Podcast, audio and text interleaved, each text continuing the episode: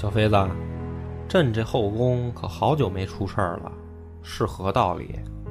自从娘娘和太后去了，皇后可就跟幽禽家居吊上了。现在御史想死个人，比登天还难。那皇后近来有无新的嗜好？皇后厨艺见长，哎，那刀架子换了吗？尚无安排。把刀架子那螺丝，你懂的。诺。本节目由优琴家居天猫旗舰店冠名播出。小妃子，计划顺利吗？皇上，皇后没事儿。御膳房的老王和洒家成同行了。人生总有酸甜苦辣，梦里浮现魑魅魍魉，何卷难掩功名利禄，举杯一满贪嗔痴狂。野史下酒四电台，道出不一样的精彩。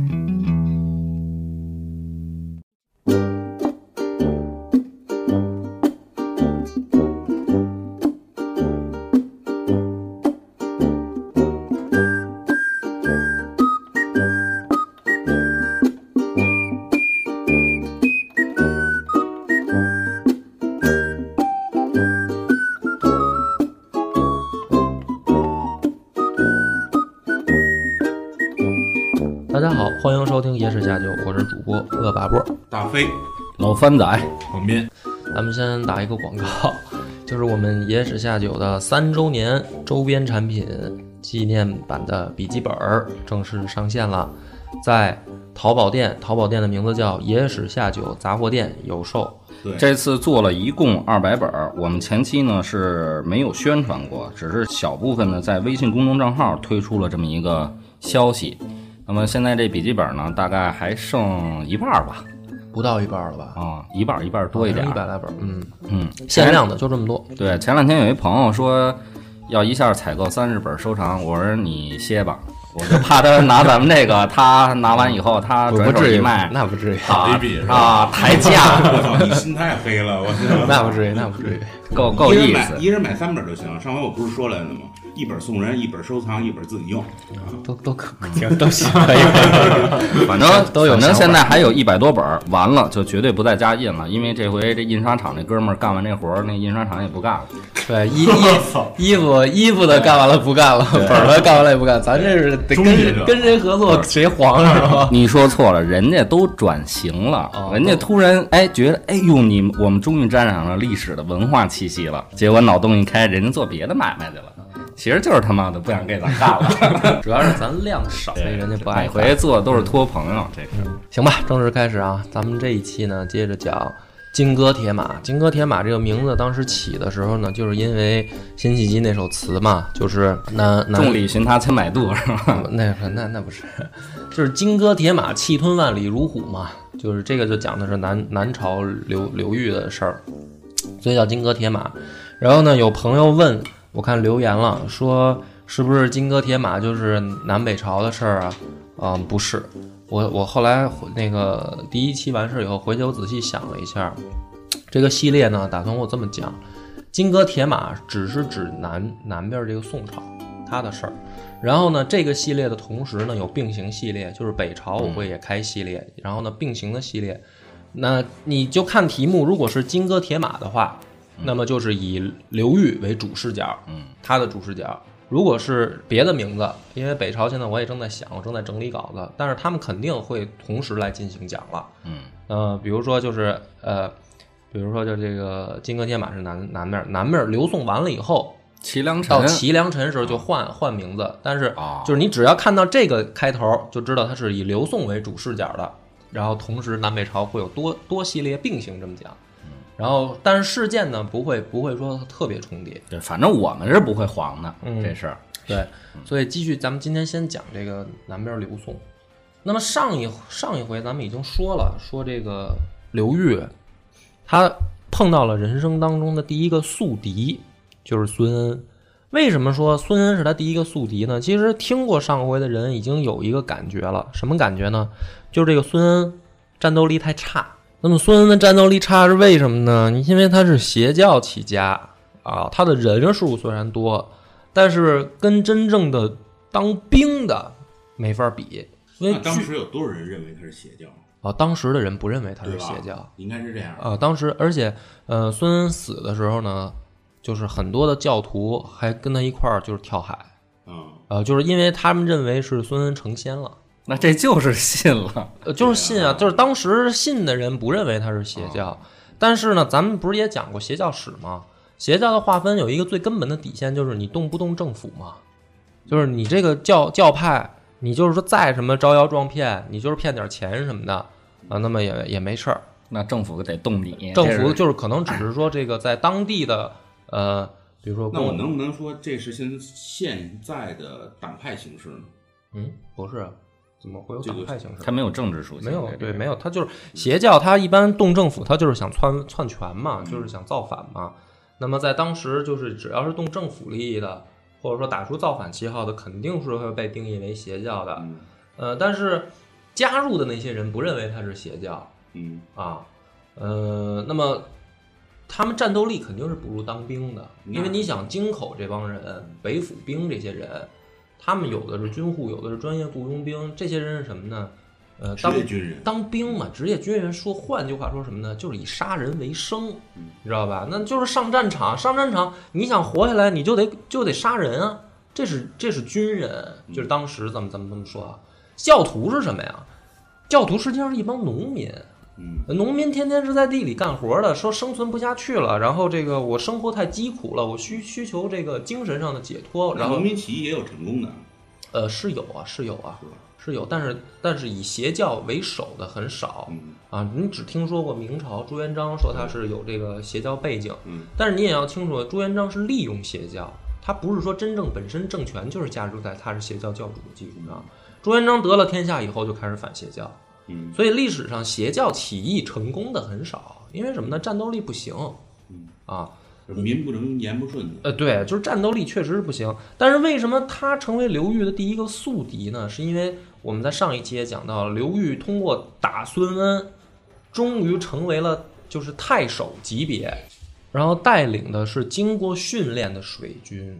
他等于从之前在北府兵里面，他是一个小队长、冲锋队长，通过打孙恩，真正做成了一个高级领导，在北府军里面也是成为将军了，啊。所以第一个宿敌。但是孙恩到了临海之后，我们先提前点出来他的他的结果啊。孙恩的确为什么消停呢？后来他在临海就跳海自杀了，所以后面还会讲到他的事儿。但是咱们上一期结尾时候也讲到，刘裕碰到了人生当中的第二个宿敌，第二个宿敌就是桓玄。那么之前咱们讲系列的时候呢，也有很多朋友就是希望我点出呃典籍的出处，就是我这段史料是从哪儿来的。那么这儿可以大家给大家点，之前呢你其实就是查这个当当时的这个对应的二十四史就能查到，但是今天这个呢我得点一下是，呃像桓玄啊、刘牢之啊这些人没有记载在《宋书》里，记载在是《晋书》，就是东晋的那个东西晋的这个《晋书》里边啊，没有划到宋朝的这个《宋书》里面来。那么桓玄是他的第二个宿敌，同时呢，咱们这一期要说刘裕在这个位置上的时候，他发现了一个新的难题。刘裕在想一个事儿，就是之前在打孙恩的时候，自己的这个领导刘牢之为什么感觉很鸡肋？就是刘裕一直就没想明白这个事儿。他之前都是他在拼命的打孙恩，是吧？带带几十人时候就跟孙恩死磕，后来成为将军以后也跟孙恩死磕。但是除了在蒜山的时候，刘牢之过来配合他，其他的时候在史料上你可以发现没有刘牢之什么动静，而刘牢之才是真正的北府兵的头号，现在的领军人物。那么刘牢之在干嘛呢？刘裕这时候就一直在想这个问题，就是将军他到底心里面在想什么呢？于是有一天晚上，这个刘裕就找到刘老之，想摸一摸大哥现在的心理状态是什么。因为通过几次平孙的叛叛乱啊，刘裕渐渐跟刘老之也混得熟起来了。因为刚开始他是等于孙吴中的下属，开始把酒问英雄了，哎，要开始要跟大哥过过心事儿了，之前没资格嘛，推心置腹哎啊，就问刘牢之呢，就给他就给刘裕相当于讲讲了一下自己的故事或者说心路历程吧。刘牢之说：“说兄弟啊，我呢非常看好你，因为我从你身上看到我自己年轻时候的状态了。这两个人啊，岁数上其实没差很多，因为刘裕出道晚啊，虽然说感觉好像这个刘牢之已经把控了北府兵很长时间，但是其实岁数上没差很多。那么他说：“大哥，那你既然这样的话，为什么你现在变了呢？就是我们出来当兵，不就是为了出人头地吗？咱们打仗不就是为了积攒军功吗？说像孙恩这样的这种是吧，软柿子，其实就是软柿子，因为他没什么战斗力。说按照咱们北府兵的战斗力，打他就砍瓜切菜啊！你想我带几十人的时候，我就能能揍他。说你怎么，大哥你怎么你跟我说一下？你要是不愿意说也行，但是我很困惑。就是这回咱们真正碰到的第二个来的对手桓玄，可不是李孙恩这种角色了。呃，荆州军、荆州水军，经过桓家这个两代人的经营，从桓温开始就带着这个荆州的水军开始四处征战作战，这可不是邪教造反。说大哥，你真的你跟我交个底，你到底是怎么想的？刘牢之就说啊，说兄弟你也别着急，你听我给你给你说说我的故事，你就明白了。说我呀、原本也是个官二代啊，我我爹就是就是当兵当兵，到我爷爷那辈儿就就跟着晋朝，就是说白了，他爷爷是什么呢？爷爷是这个皇帝身边的警卫队的这个队长啊，当御林军哎，对，御林军嘛，或者说就是贴贴身侍卫那种那种角色起家的。然后那个时候又正好赶上战乱的时候，他爹也是在，就是他爷爷那辈儿也是在战场上打出来的。说我们一家子啊，全都是武人。武人是什么呢？我们其实不太爱讨论政治，就我们就是打仗，是吧？积攒军功，从爷爷那本儿当当侍卫侍卫长开始，到我爹当将军，到传到我这儿，在北府兵我逐渐爬上来。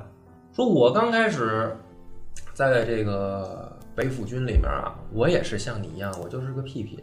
刘老师这个人呢，成年的时候，这是咱题外话啊，他长得什么样啊？面紫赤色，哎，你可以往关公那个那个脸脸脸色去想象，然后须目惊人，就是胡子，你可以照张飞那样去想象，就这么一个外形对，我们可以推断手臂也很长呗，然后就给他们仨合体呗，就差大哥了，是吧？然后呢，而且这个有心眼儿。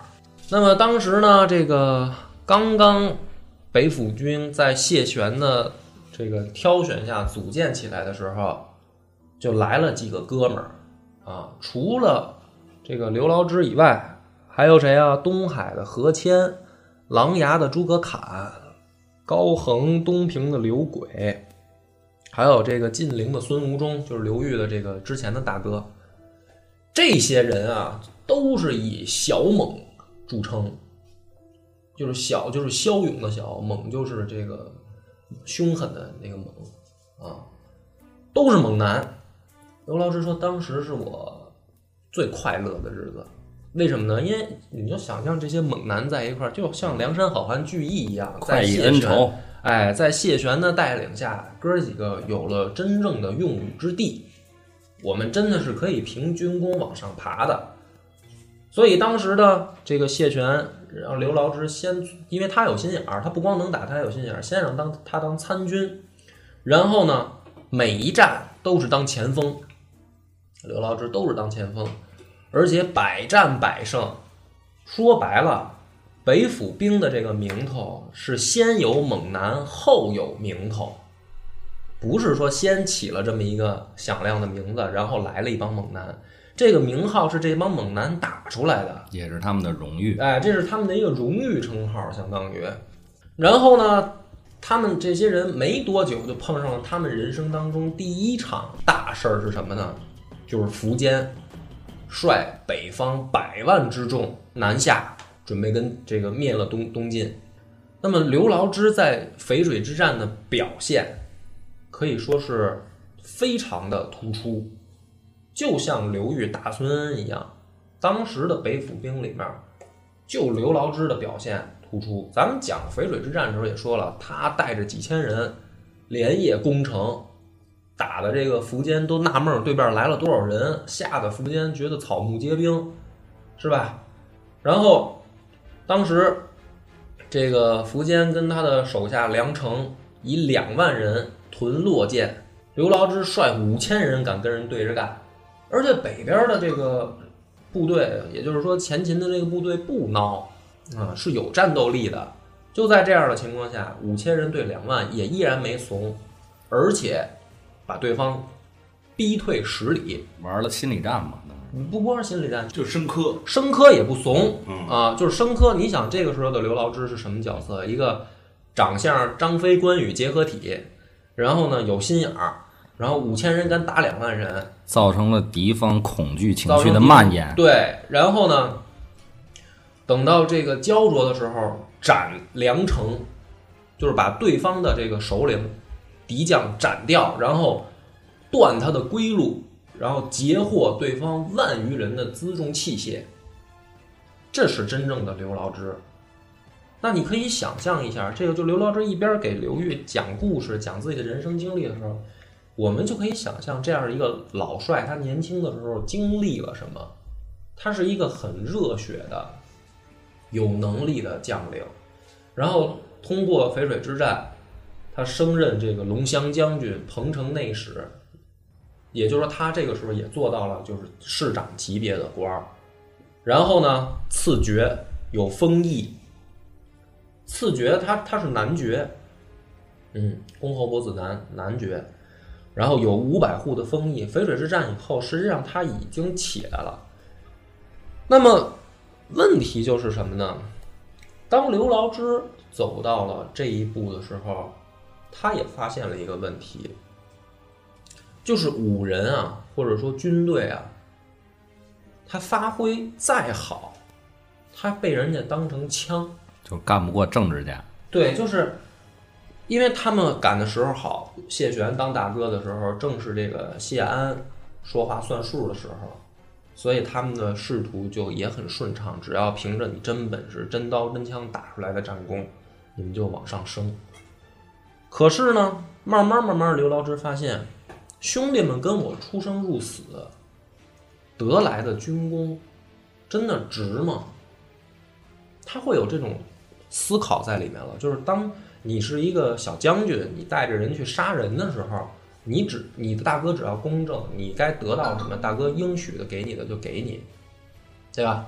但是当你已经成为一个市级以上的领导的时候，你再带着兄弟们的时候，你就要想一个问题，就是政治，杀人一定也会死人。杀敌三千，自损八百。兄弟们跟你出生入死，得来的是什么？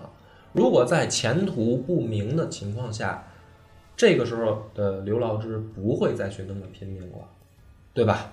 而且咱们之前也说过，东晋的这个随着后来的发展，四大家族，四大家族他去分割了政治利益，五人想抬头特别难。你北府兵是五人，桓温也是五人。那咱们之前讲东晋的时候，大家也可以知道，桓温也挺难做的呀，对吧？世家大族也在嘲笑他，他是当兵大头兵出身，说他。那刘牢之就更难了。所以当刘牢之的第二次人，第一次就是淝水之战，刘牢之这是给他给刘裕讲自己心路历程。第二次他的转折是什么呢？就是他当时的直属领导。王公，王公要去讨伐奸臣清君侧的时候，刘牢之是遇到他的人生当中的第二个转折。什么转折呢？他会在想，谁是正义的，谁是不正义的。北府兵这个时候的实际领导人变成王公了，这是他真正的大哥。大哥说了，今天我要去把皇帝身边的这个奸臣除掉，就是司马道子，我要把他除掉。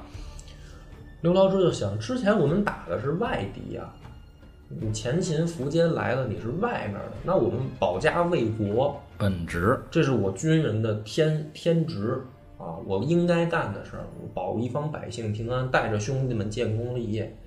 今天大哥要跟政府里面的人作对，我们怎么选？正义在这个时候，在刘牢之的心里面逐渐就模糊了。王公是正义的，还是说司马道子是正义的？那么历史上有一句话嘛，说成王败寇，谁赢了谁就是正义的，对吧？输了的你就是寇，赢了的你就是你就是正义。那么第二个转折点呢，关键就在刘牢之的手里。王公是实际上北府兵的领导，但是真正有军权、把握军队最强战斗能力的人，现在是他自己。王公这个人世家大族出身，对这些大头兵没什么尊敬啊，或者说不太拿他们当回事儿，你们就是一帮恨不得就是杀人的工具，没有感情。司马道子这个时候的儿子司马元显派来使者了，跟刘牢之说：“说你跟着他干，跟着王公干，他正义吗？你呀、识时务，带着你的军队投靠朝廷，不要为虎作伥。如果事成了以后，哎，你的兄弟们都有好处。”司马元显说什么呢？我爹司马道子是真正现在管事儿的，那皇帝是个傻子，是吧？我们司马家的事儿现在是我爹说了算，你跟着我干是姓司马的人在给你撑腰，你跟着你大哥那是姓王的，你自己好好想想。那么这个的时候，刘牢之的第二次转变是从什么呢？从一个热血将领开始朝一个政治家的方向去考虑问题了。这个时候，刘裕也在，就像就像现在一样，他也在听听刘牢之说他的心路历程。他说：“那刘老师说，我当然，如果选择不打仗，能够少死人，我当然选择不打了。我要是跟着王王公，我跟着我大哥去去打的话，那就避避免不了要开开战。但是我跟了司马家，啊，我选择归顺司马家的话，王公没有兵权，他就等死的货。”能让让兄弟们既不打仗又升官发财，我当然要这么选了。所以这个就爆发了什么呢？爆发了就是当时王公的失这个失败，然后刘牢之投叛变，叛变到司马道子的麾下。史料上很多人在骂他，就是说刘牢之这个人是个吕布一样的角色，啊，没有忠义嘛，你连大哥都能背叛，是吧？那你还有什么信义可言呢？评价很低。但是刘牢之这个时候跟刘裕在讲说：“兄弟，如果你要是我，你怎么做呀？当时你要是我，你会不会怎么选？对吧？”刘裕在听，然后呢，刘裕就说：“说可能我是会个犹豫，但是你这么做的话。”那今天呢？今天我们我们又碰到桓玄来了。孙恩打仗的时候，你可以不出力，是吧？因为他他就是一个邪教造反的这帮乱民，咱们可以养寇为患，反正就是慢慢来呗，没必要真刀真枪拼。那我当时不理解你的意图。那今天呢？今天大哥你应该干了。这个桓桓玄来了以后，咱们也这样吗？刘老师说啊，看情况吧。刘老师说，我现在碰到的问题，同样啊，这个司马元显说他怎么怎么正义，怎么怎么代表朝廷。桓玄过来以后带领的荆州兵也说他是清君侧。那么，如果我们选择跟着司马元显，我们就避免不了。要跟荆州军开战，我们要死人，我们我们的兄弟里面又有很多人要要要去世啊，他们的媳妇儿要成为寡妇，他们的儿子没有人照看了。刘裕听到这儿以后，背后一凉啊，背后一凉，叛军马上就要打过来了，大哥想反水，大哥想想背叛政府，军心不稳啊。那么对啊，那么这个时候的刘裕听完了以后，一阵背后发凉，不知道该怎么办。然后怎么？然后刘裕呢就去找到了刘牢之的儿子刘敬轩，就说：“少帅，你爹现在啊情绪不稳定，可能呢大帅是上了年纪啊，不想打仗了。但是现在是关键时刻，关键时刻你这个儿子的话，他应该能听得进去。”刘敬轩呢也很犹豫，说：“我爹这个人一向很有主张。”是吧？他要他要是决定的事儿，我说了也不好使啊。刘玉说：“这样，我再去这个找一个人，看看，这说服说服。哎，就是到时候咱们三个人一起去跟大帅说一下，把这个道理摆在面前。那实在不行的话，咱们该做的也也也也做到了，也也也没办法了，是吧？”哎，这个刘敬轩说啊，说行，明天啊，我先去找我爹商量一下，因为你要知道，等于现在晋朝的命运就掌握在这些北府兵的高级将领的手里，他们的这个决定就决定着东晋王朝的谁当家的问题了，因为他们是真正掌握兵权的。这个时候呢，朝廷里面传来消息。司马元显，啊，亲自挂帅出征，点齐了这个部队，然后坐着大船就出发了，浩浩荡荡的举行了一个这个这个送军仪式。城里面他说啊，这个大将军必胜是吧？还桓温必桓玄必死。那么这支大部队在司马元显的带领下出了城门，坐着船行进了五里，就结束了。嗯，然后司马元显就坐下来就等了，开始等什么呢？他不会打仗，就是他根本就不会打仗，他他就是摆一个声势说啊，我来了啊，大家看我的吧。真正打仗，他知道还是要靠北府兵这些人，他在等这些人的态度。嗯，司马元显呢，这时候心里面很虚。你要是让他上战场。那非得吓尿了不可，小孩儿，岁数也不大，没有这个经验，没有，根本就没有这个经验，他根本就不敢去打，但是他要摆出声势来，因为他想的就是北府兵上了就行，哎，把这个气势造好了。咱们在这个时候的同时，反过来，敌人那边，桓玄也在害怕。桓玄虽然什么呢？他打了一个如意算盘是啊，他叫嚣。他叫嚣什么呢？他说：“朝廷，我给你施压。”然后我一他一施压呢，他想的是呢，这个关系啊不会马上破裂。借着这个时候呢，他先提出一些要求，然后养精蓄锐。为什么呢？他控制着长江上游，嗯，他把长长江上游的经济命脉攥在手里，他把航路一切断，那下游的就很难受。他觉得他肯定会在政治上妥协。这个是桓桓玄的心里面的小算盘，哎，没想到司马元显宣战了，宣战了，他一看，那那我我必须得应对着，我也得我也得上啊，那不你得应战啊，你得应战啊，你不应战不就是输了吗？对啊，你不应战你就不战而败嘛，你就先怂了，肯定也不行啊。但是桓玄心里面也没底，他也不不知道这个北府兵的这个。的态度，他因为北府兵确实厉害啊，他荆州军也厉害，但是他也不想王牌对王牌，因为他不是他爹，他爹要是桓温的话，要是桓温这个时候，操，他就坐那儿再等俩月。对对，桓温也是，桓温心里面也有这个弱点，桓桓玄就更弱了。所以你知道现在的情况是什么？两边都在害怕，都不敢打。那么这个时候，桓玄呢，底下就有人给他出主意了，大哥。呃，刘牢之这个人啊，就是个见利忘义的小人。他能背叛王公，他也就能背叛司马元显。嗯，那大哥，我愿意什么呢？去做说客，我去跟刘牢之聊聊，争取呢直接给他聊过来就完事儿了，咱就不战而胜了。哎呦，桓玄一说这个，说兄弟，你这个建议太好了，深得我心，是吧？你赶紧去跟他聊聊，看看这个刘牢之的态度。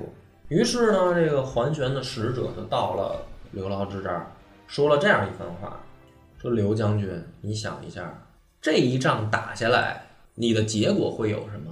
你只有两条路。第一个呢，你赢，你赢了以后呢，功高震主。你现在的主人是谁？是司马元显。司马元显是谁？司马元显连皇帝都不是。你你大哥也不是皇帝，你干了一件只有皇帝能够嘉奖你的事儿，对吧？你要是把桓把我主公这个桓玄打败了，你你大哥的功劳还不如你高呢，那他不弄你？还有一种可能是什么呢？你输给我主公，我们荆州军大获全胜，那你北府兵一个也别想留，嗯，对吧？我们要是进了京城，你们北府兵一个也别想留。你好好想想吧，啊，话就说这么多，我先走了。那这两头不给人留活路啊？对啊，然后那第三条路是什么？第三条路他说出来了，咱们合作呀，对不对？我我大哥桓玄是有这个大志的人，什么大志？是要做天子位的人。什么人能嘉奖你？只有皇帝能嘉奖你。咱们两边合作，我大哥上位，你北府兵才有新的可能。啊，你靠司马元显，他连皇帝都不是，皇帝是一傻子呀，他就是一贪贪官啊，他天天是想着吃喝玩乐呀，排除异己啊，这是他想的事儿啊。王公跟他怎么干起来的呀？不就是这么回事吗？好好想想呗，是吧？三条路，三条路，刘牢之就想了，怎么选？那么很简单，其实很简单。你要是刘老师，你怎么选？我要是刘老之，啊我就选择我就选择打。选择打。我选择打，因为什么呢？咱不是说这个呃事后诸葛亮啊，嗯因为很简单，这是一个志向问题。他桓玄想当皇帝，而且有这个实力，你刘牢之也有。啊，你司马元显这么无能，你就干掉桓玄，把荆州军也收编了以后，你再踹掉司马元显，不就完了吗？是吧？你这军队在你手里，然后你不是说你要当皇帝，但是你当个权臣，当个曹操也没问题啊。嗯，那你要再有个志向，你培养个二代，让你儿子当个曹丕，可以吧？对吧？这是我的想法啊，这是我的想法。而且还有一个问题是什么呢？比如说这个刘牢之，他如果真的叛变了，那他在叛变之初，他也会思考：如果我叛变到这个荆州军，嗯荆州军会不会重视我？嗯荆州军肯定也视刘牢之为叛军，嗯他也一样不会重视刘牢之的部队，嗯也会打压他。但是你这个选择说到这儿，如果他选择跟荆州军的合作，我可以完事儿以后我再干掉你荆州军营。你两种选择都是要对抗荆州军营，到最后，嗯，对吧？有道理。所以现在摆在刘牢之的面前，咱们又给他分析出来了几条，对吧？第一个是跟荆州军合作，然后再干掉荆州军对；第二个是不合作，先干掉荆州军，然后再自己说了算，嗯，是吧？这个时候的刘裕也在想这个问题。刘裕的想法其实是我刚才提出来那种办法，但是刘裕啥也没说。他把自己该做的事儿做了以后，发现不行，他控制不了局面，他控制不了局面。嗯那么也就是说，为什么我说桓玄是刘裕的第二个宿敌呢？宿敌是什么呀？宿敌就是说，你通过他，你自己改变自己的命运。嗯，刘裕这时候意识到了一个最严重的问题：虽然自己已经是市长级别了，已经是将军了，兄弟们的命运自己还是把握不住。这个时候，最精彩的转折一幕来了。刘牢之命令自己的儿子去请降，去桓玄的大营投降。然后刘敬轩到了桓玄的大营以后，桓玄很高兴，以最高的规格接待刘敬轩，然后商量国家大事儿，商量咱们得手以后北府兵的这个晋升的安排啊，拿出地图来，你们将来你们的封地在哪儿，就开始讨论。刘俊刘敬轩在看地图的时候，荆州旧将们在冷笑，就是他的眼睛在看着地图的时候，荆州军这帮军官在看着他冷笑。你个傻缺，你跟你爹这回死定了。这回我们荆州军要是进了城，我们才不会留你们北府兵呢。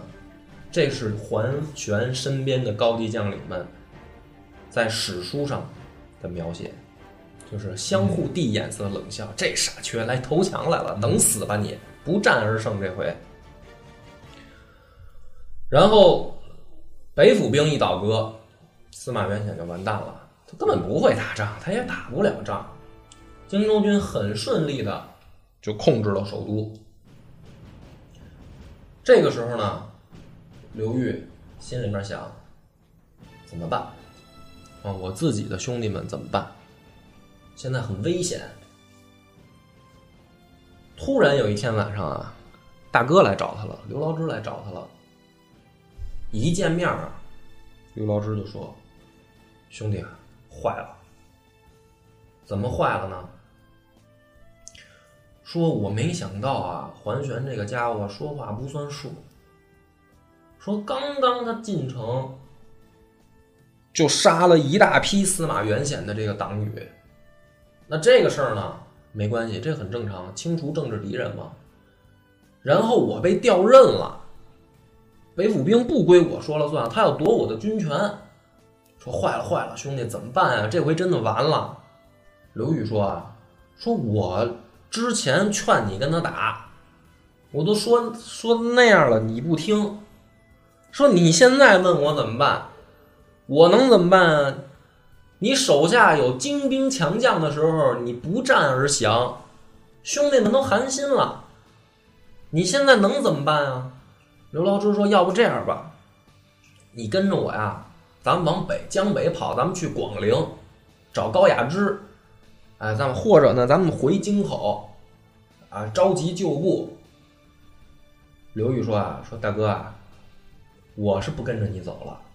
嗯，你已经错过了最好的时机了，你自己保重吧，大哥。刘老师说：“说这样吧，兄弟，你也别急着下判断。明天啊，咱们把大家都召集起来，咱们开个会，然后看看兄弟们怎么说，然后咱再做决定，行不行？”刘玉说：“行。”说：“我再听你一次，咱明天把大伙儿都叫来，看看到底咋说。”第二天时候呢，刘牢之把北府的这些高级将领全部叫叫来，叫到自己的这个家里面，就把昨天晚上跟刘玉说的这事儿又说了一遍。他说：“说咱们这样，咱们回回江北啊，或者回这个京口、广陵这这一带，召集旧部，咱们反了桓玄，再杀回来。这个时候呢，老帅啊，按说有点威信吧，应该。可是北府的这些高级将领已经到什么程度？他们心寒，有手下就跳出来说：“说你先反叛王公，然后又反叛司马元显，现在你又想反叛桓玄，说你这样的人哪有信义可讲啊？谁会跟着你干啊？”有很多北府兵的高级将领就离席，当场离席而去。就没有没有办法跟这样的大哥干事儿，毫无主见，毫无信义可言。老帅这个时候心里面一看到这个场景啊，心都寒了。就是他的问题出在哪儿呢？他无非就是气量小。其实我读这个史书时，我看刘牢之，他当然了，这个贪财好权，但是有没有一种可能，他做这些选择的时候，也在替兄弟们着想啊？尽量能不打就不打呗，毕竟上了年纪了，不再是二十多岁、三十多岁的小伙子。你要说他从一开始他就是一个软软肋，是吧？就是就是一个窝囊废。从淝水之战的表现来看，刘牢之这个人年轻的时候绝对不是个窝囊废。嗯，那人上了年纪了，能不打就不打，能安稳的升官，谁不想这么干？替兄弟们留留条命吧。可是今天看到这一幕。兄弟们不再信任自己了，自己提出的方案不但不听，离席而去的时候，刘牢之知道自己完了，自己完蛋了。连夜呢，跟他儿子说：“咱们快跑，你呀，赶紧出去召集咱们咱们的旧部，咱们在这个京口会合。跑吧，没戏了。晚上约定地点，父子两个分开，开始出发。”刘牢之带好了自己的家当，一切的东西。刘定轩赶紧就出外去联系自己其他的旧部。嗯、赶了一夜的路，刘牢之到了约定地点的时候，发现儿子没来。刘牢之心里面就在想，只有两个可能，一个是什么呢？儿子被抓住了，啊，来不了了。另外一个可能是什么呢？连儿子都叛变了，也不跟着自己干了。这个老帅啊，在这个时候心里面已经到了谷底的时候，哎，正好旁边就有棵歪脖树，啊，就这么寸啊，就是这么的巧。世态炎凉，心里练的是吧？是啊，就是 老帅一想，行了，老天爷都给我准备好了，这个约定地点有棵树啊，裤腰带一解，嗯，是吧？往树上一挂，刘老志就上吊自杀了。第二天的时候，刘敬轩风风火火的赶到的时候，看到的是父亲的尸体，已经臭了，大夏天的，苍蝇乱飞，正咬呢。这就是一代骁将的结局啊！刘老志，北府兵的头号猛将，当时很悲凉。很悲凉。嗯，刘敬轩怎么回事？刘敬轩迟到了，他没叛变，坑爹嘛，也也不是坑爹这是 就是迟到了，你知道吧？这就是坑爹呃第二天早上赶到了，但是其实是什么呢？其实是刘劳之的心理状态已经崩溃崩溃了到极点了他就是他多等一晚上，儿子就来了。其实，就是刘劳之，我觉得啊，就这一刻，刘劳之他的心里一定是特别悲凉的。嗯就是自己原来这些手下，我带出来这些人，用了十年、二十年带出来这些人，因为自己一个决定，嗯，全都不相信自己了。对啊，但是你换句话解读啊，这其实是他的一种宿命。你看他是骁将出身，他的兄弟也是骁勇善战，但刘牢之做到一定的份儿上，他必须要加入政治思维的考量。就像你刚才说，他替没替兄过想过，肯定替兄弟想过，想过，但是他手底下的人非常不巧，理解不了大哥。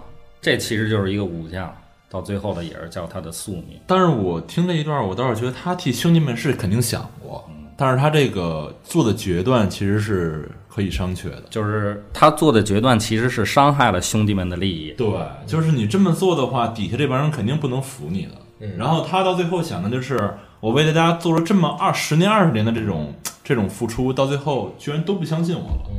嗯，所以他的儿子就算晚到一会儿，他都会想，他都会想他的儿子是不是叛变的了。或者被抓住了嘛，对或者就是嗯，就是心理状态已经崩溃了，对，自杀了嘛。这个时候刘敬轩没有功夫想那么多了啊，说这个后面怎么办？刘敬轩唯一的念想就是跑，这爹死了。没有别的靠山念想什么的了，这这个时候再不跑来不及了。刘敬轩草草把刘牢之一埋，赶紧就出发奔奔江北跑。北府兵的这个一号人物、二号人物是这样的结果，然后就发生了刘裕人生当中这个重大的转折。北府的高级将领一个接一个的被桓玄清除掉，嗯都是死。嗯，一定是这样。那么这个时候的刘裕，他面临的一个很大的问题是怎么办？怎么办？北府的将将军们一个接一个的就就把挂了，马上屠刀就要轮到自己的头上的时候，刘裕下了一个决心。这个决心导致人的蜕变就是这样一步一步来的嘛。嗯，在在生死面前的时候，有的时候的选择是唯一的，不要看看别的了。刘裕跑到了桓玄那儿认栽，服软下跪投降。大哥，我呀，我就是一个听差的，听差的，我就是一打仗，嗯，我这就是打孙恩的时候，我才在北府里面冒出来的，我没什么念想，嗯，也对北府没什么感情，嗯，我我想回家种地去了。你大哥，你呢？这个 现在发展的都挺好，呃，祝你呢这个发升官发财是吧？事事业顺风。我先走了呃。小弟呢就就回家种地了，我这但也不想打仗，我是被逼的，家里边穷啊，我那当时这赌债欠一屁股债，我出来逼逼不得已的打仗来了。核心思想就一句话：留哥们儿一条命。就是哥哥们儿认认了，别别别动我了。桓玄啊，很高兴，知道吧？桓玄这时候就等着北府，你们谁来效忠我？这么大一支部队，精兵强将这么多，解散了也挺可惜的，是吧？你要是有个人能效忠我，我把北府兵收编了，这不是好事儿吗？但是呢，桓玄绝对也不是傻子。桓玄一看这个，说行，那你回家吧，啊，你兵权交出来，你回家吧，就把刘裕啊打发回家了。刘裕等于坐了一个人生的过山车啊、而且他年纪已经不小，快奔四张了，嗯，快奔四十人，好不容易混到了，通过战功混到太守级别，哎，白丁儿回家了，成老百姓了。成老百姓了，啥也没有了。但是咱们要说啊，躲过一命，是吧？捡条命比什么都值。这个时候的桓玄，无非就是在考验刘裕，看看你小子是不是真的没野心了。嗯，那咱回到开头，咱也说了，桓玄是他人生当中的第二个宿敌，后面的故事肯定还是有转折的，是吧？刘裕回家以后，就在等机会了。欲知后事如何，且听下回分解。